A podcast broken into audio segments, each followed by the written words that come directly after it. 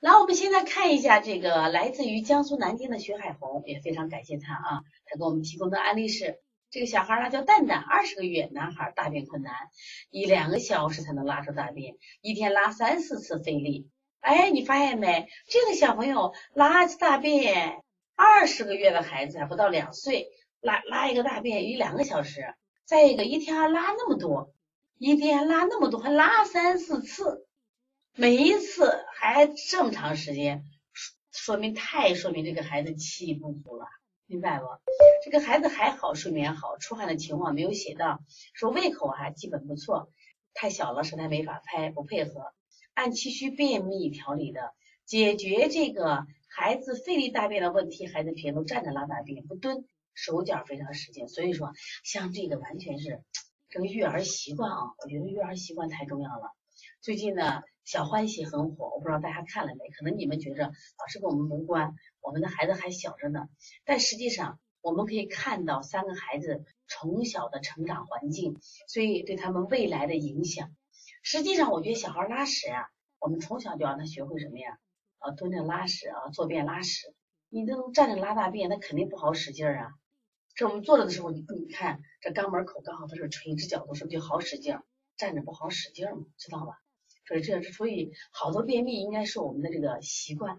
第二个，这个小孩他这么难拉，那我首先考虑有没有大肠痈肠这种结构。痈就是就是沉，就是我们说东西很沉的沉，这边三点水取了这样个痈肠。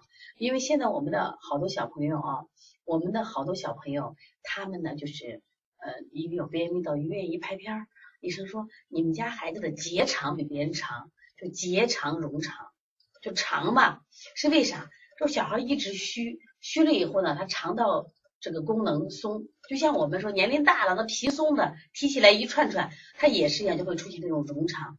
但是这个小孩，你看他每次大大便啊那么费劲儿，那像这种小孩，慢慢他也会出现结肠容肠的。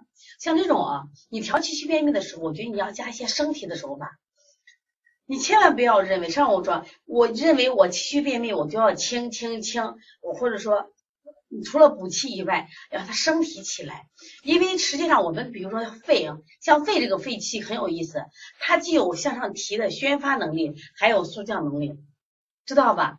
像这种情况时候，我们先给它提升，提升。大家一定记住，便秘问题不光是脾肺呃脾和肺大肠的问题，它跟脾有关系没？跟肾有关系没？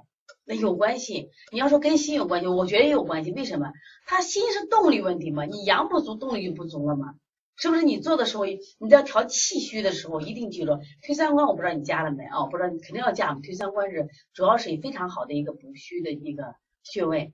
然后呢，拿肩颈做了没有？搓擦百会做了没？这都升提的。顺运八卦你做了没有？然后呢，你调的时候啊，就是最好像这个孩子他因为小嘛。他小这个啥，二十个月，他可能不会跟你配合。我们在揉肚子的时候，要感受他的呼吸，你们一定要学会感受孩子的呼吸，配合呼吸做，配合呼吸做，效果真的很好。就是你把手放到他的肚脐上，试着放到你感受他的呼吸。他因为小孩儿，他在三岁之内都是腹式呼吸，他吸气的时候肚子是鼓起来的，他呼气的时候肚子是扁的时候，你你去给他按压，知道吧？啊，肚子不让动。肚子不让动，你就动它的是什么呀？你动它的这个支沟，手臂手臂上有个支沟，那一样嘛。刚才我说，要么你做的做做做的什么呀？就是还是那个，就是量不够，次数不够，你把量次数要要要要升，要升的，不要逆运，要升的。我说你先把脾气升上来，升上来自然就拉了。像他，比如说，当我们把脾气升上去以后，气足了，他肺的速降气自然就来了。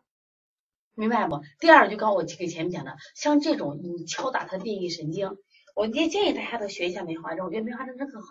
我们梅花针不是教视力的时候，我教大家去敲到什么程度？就是敲尾巴骨的时候啊，它不能烂了。小孩敲，他敲完以后，他那个就是像一个石头扎进那个湖泊里了，引起涟漪，哒哒哒哒哒哒哒哒，这种震动力特强，效果很好。要不就是空心拳敲它，这个效果就好。第二个就是你得把小手加上，把那个就是这个这个这个这个排便习惯得改了嘛，你这个不改不行。另外二十个月运动量大不大？让小人爬行，滚、翻、俯触、蹦床都要加大来，不要光靠推拿。另外，食物里面，我上次不是讲便秘课了吗？我说便秘，像比如说像小孩儿，可能是气虚的啊，气虚的。你像我们的山药呀，干山药，如果小孩本来拉不出来，吃了干山药，就给他吃上嘛，红枣水给他喝上，把气给他补上啊，补上。如果呢大便干结的话，我说你吃点海带呀，啊，吃点大油啊，都帮他通便，都特别好啊，这都是非常好的方法。所以有的小孩不便秘，我首先我说你先生活方式改不改，把生活方式先改了，知道吧？说你看这个小孩本来拉什么都知道蹲着拉坐着拉，这个小孩能站着拉，他使不上劲儿嘛，知道吗？啊，